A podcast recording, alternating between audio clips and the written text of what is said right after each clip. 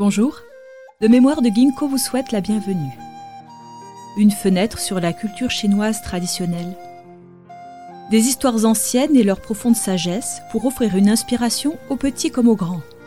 Une invitation pour un voyage vers l'authenticité, la bonté et la tolérance.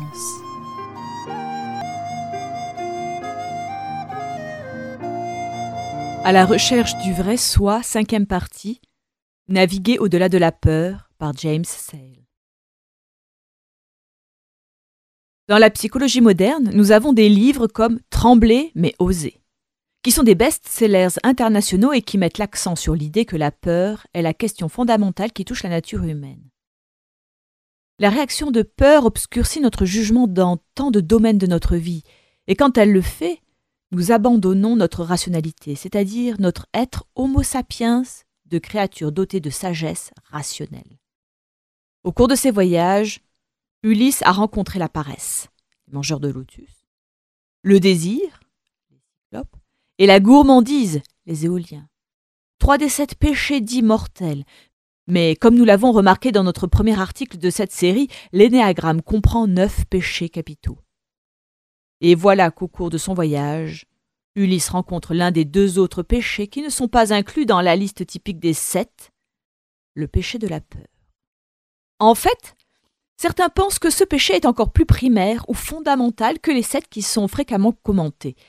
Donc avant de considérer la rencontre d'Ulysse avec les Lestrigons ou le numéro 6 sur l'énéagramme, examinons brièvement pourquoi il y a neuf péchés capitaux. C'est un domaine controversé, mais une théorie rapportée par euh, Richard Rohr dans son livre L'énéagramme, une perspective chrétienne, et que des idées similaires à l'énéagramme se retrouvent dans l'œuvre d'Evagrius Ponticus, un mystique chrétien qui a vécu à Alexandrie au IVe siècle. Evagrius a identifié huit pensées mortelles, plus une pensée globale qu'il a appelée l'amour de soi, ce qui faisait neuf péchés, et Evagrius a écrit à propos des remèdes à ces pensées.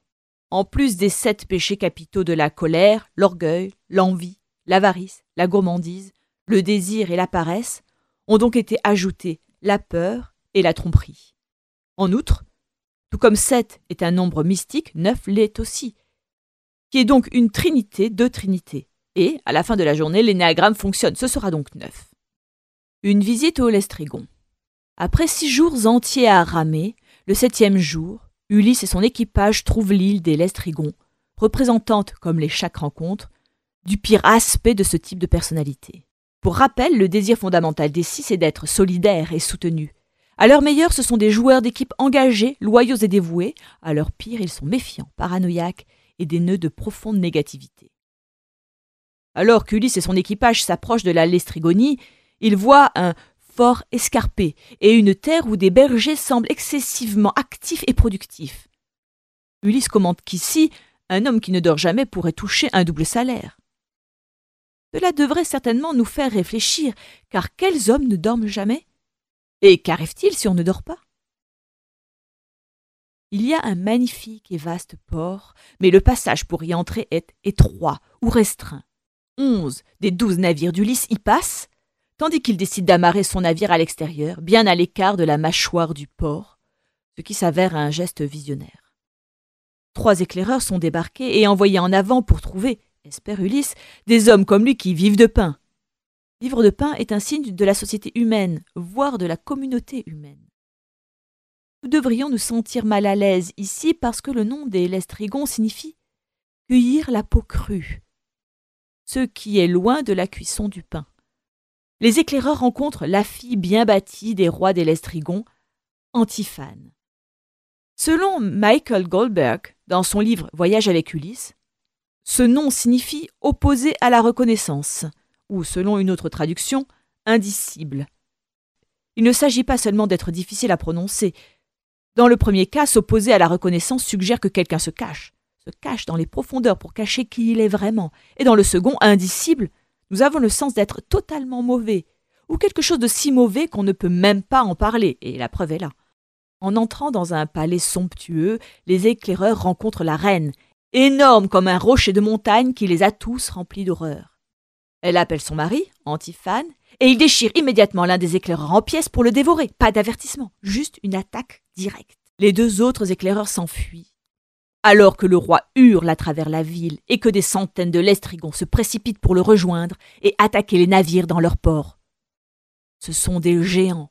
Ils lancent d'énormes rochers sur les navires, les brisant et les détruisant, puis ils harponnent les membres d'équipage coulés comme s'ils étaient des poissons et les ramènent chez eux pour les manger. Les lestrigons, comme les cyclopes, sont cannibales. Les onze vaisseaux et leur équipage sont perdus.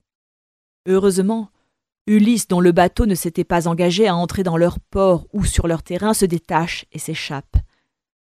Mais quel désastre, et combien pire que la rencontre avec Polyphème. Cyclopes et Lestrigon, 8 et 6. Goldberg fait remarquer que certains critiques dans le passé ont estimé que cet épisode de la narration est une faible répétition ou reprise de l'histoire antérieure du Cyclope. Tous deux présentent des monstres géants et cannibales qui attaquent Ulysse et ses hommes. Mais comme Goldberg le démontre, rien n'est plus éloigné de la vérité. Les huit et les six, bien qu'apparemment similaires, sont des mondes à part, comme le montrent les aspects critiques de l'histoire des Lestrigons. Il est vrai qu'en rencontrant des ennemis dans la vie, les six et les huit sont particulièrement terrifiants, alors que les neuf et les sept contiennent tous deux des pièges mortels pour les imprudents. Leurs méthodologies sont passives-agressives ou indirectement agressives, alors que les huit et les six peuvent s'attaquer directement à vous.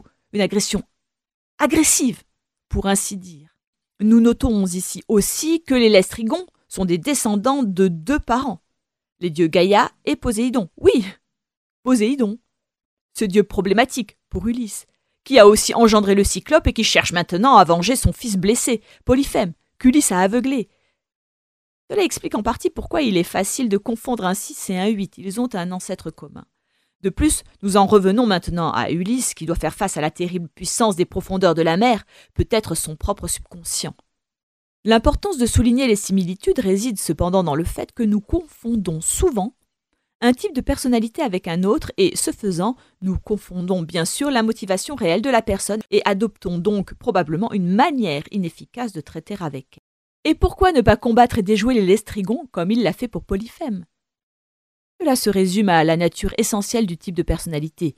Notez les différences avec le cycle. D'abord, leur hyperactivité, un besoin compulsif d'être productif, voire de supporter l'absence de sommeil. Deuxièmement, leur collectivité et leur structure, ils travaillent en équipe et ont un roi. Troisièmement, les rejoindre est restreint et difficile. De nombreux six trouvent refuge dans des organisations secrètes. Quatrièmement, leur attaque est l'anéantissement maniaque à la limite d'une réaction de peur paranoïaque. Chacun de ces quatre points contraste vivement avec le cyclope. Pourquoi Polyphème semble presque rationnel dans sa lente décision de manger Ulysse en dernier? Parce qu'Ulysse lui a donné du vin. Une chose clé à comprendre au sujet de la différence entre les deux est que les huit sont somatiquement confiants, c'est-à-dire qu'ils ont entièrement confiance dans la force de leur corps, c'est pourquoi Polyphème peut s'endormir avec ses ennemis tout autour de lui. Les corps sont tangibles. Cependant, le 6 place la confiance non pas dans son corps, mais dans son esprit. Et bien sûr, l'esprit, où le raisonnement n'est jamais sûr.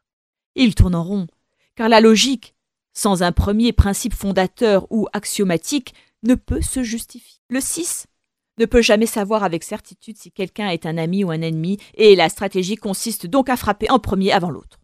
N'oubliez pas non plus que le nom du roi, opposé à la reconnaissance, indique aussi une incapacité à discerner ce qu'est quelqu'un ou qui il est, car un manque de reconnaissance signifie l'échec à les nommer. Faire face à la peur. Goldberg suggère que les six projettent vers l'extérieur leur propre hostilité intérieure au monde, et avec leur, comme il l'appelle, état d'esprit auto-invalidant, il n'y a pas de lutte contre eux car ils ne peuvent, ne veulent pas changer leur esprit ou leur pensée. Dans le cas des Lestrigons, un certain nombre de points ressortent donc. D'abord, établir le mouillage sécuritaire en dehors de leur port d'escale. S'identifier totalement à leur état d'esprit, avoir peur, est fatal. Deuxièmement, il faut du courage, qui est toujours l'antidote à la peur. Et dans ce cas-ci, il s'agit de nommer ou de supprimer l'invisibilité de ce qui se passe. Les mauvais six prospèrent dans l'ombre, mais ne supportent pas la lumière jetée sur leurs activités. Et enfin, il n'y a pas de changement de perspective, pas de reconnaissance de qui vous êtes, pas de nuance de gris positionnel, seulement noir et blanc, alors partez et ne regardez pas en arrière. Il n'y a rien de bon à faire en restant. Ce ne serait pas du courage, mais de la témérité que de rester et de se battre. Et Si vous êtes un 6, alors vous avez besoin d'opérer d'importants changements de perspective. Avant tout, vous faire confiance à vous-même et ne pas renoncer à toute autorité vis-à-vis des autres extérieurs, qui qu'ils soient. Souvenez-vous aussi de l'histoire de Jésus quand il a demandé aux démons leur nom. Dès qu'ils l'ont donné, légion, leur pouvoir sur l'homme possédé a été brisé. Ainsi, le 6 doit regarder directement ses propres peurs et les nommer.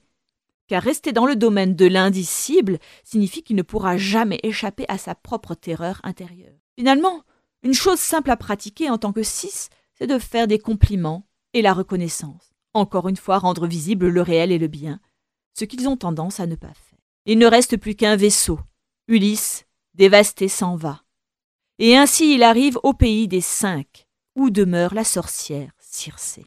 Dans cette série, en plusieurs parties, à la recherche du vrai soi, nous discuterons de neuf types de personnalités, de leurs défauts, et montrerons comment Ulysse, à travers ses aventures, les a surmontés pour retrouver son chemin du retour. James Sell est un homme d'affaires anglais et le créateur de Motivational Maps, qui opère dans 14 pays. Il est l'auteur de plus de 40 livres de grands éditeurs internationaux, dont Macmillan, Pearson et Routledge, sur la gestion, l'éducation et la poésie. En tant que poète, il a remporté le premier prix du concours 2017 de la Société des poètes classiques. James s'est produit à New York le 17 juin 2019 à Bryant Park et au Preston Club pour des conférences et des lectures de poésie pour The Society of Classical Poets.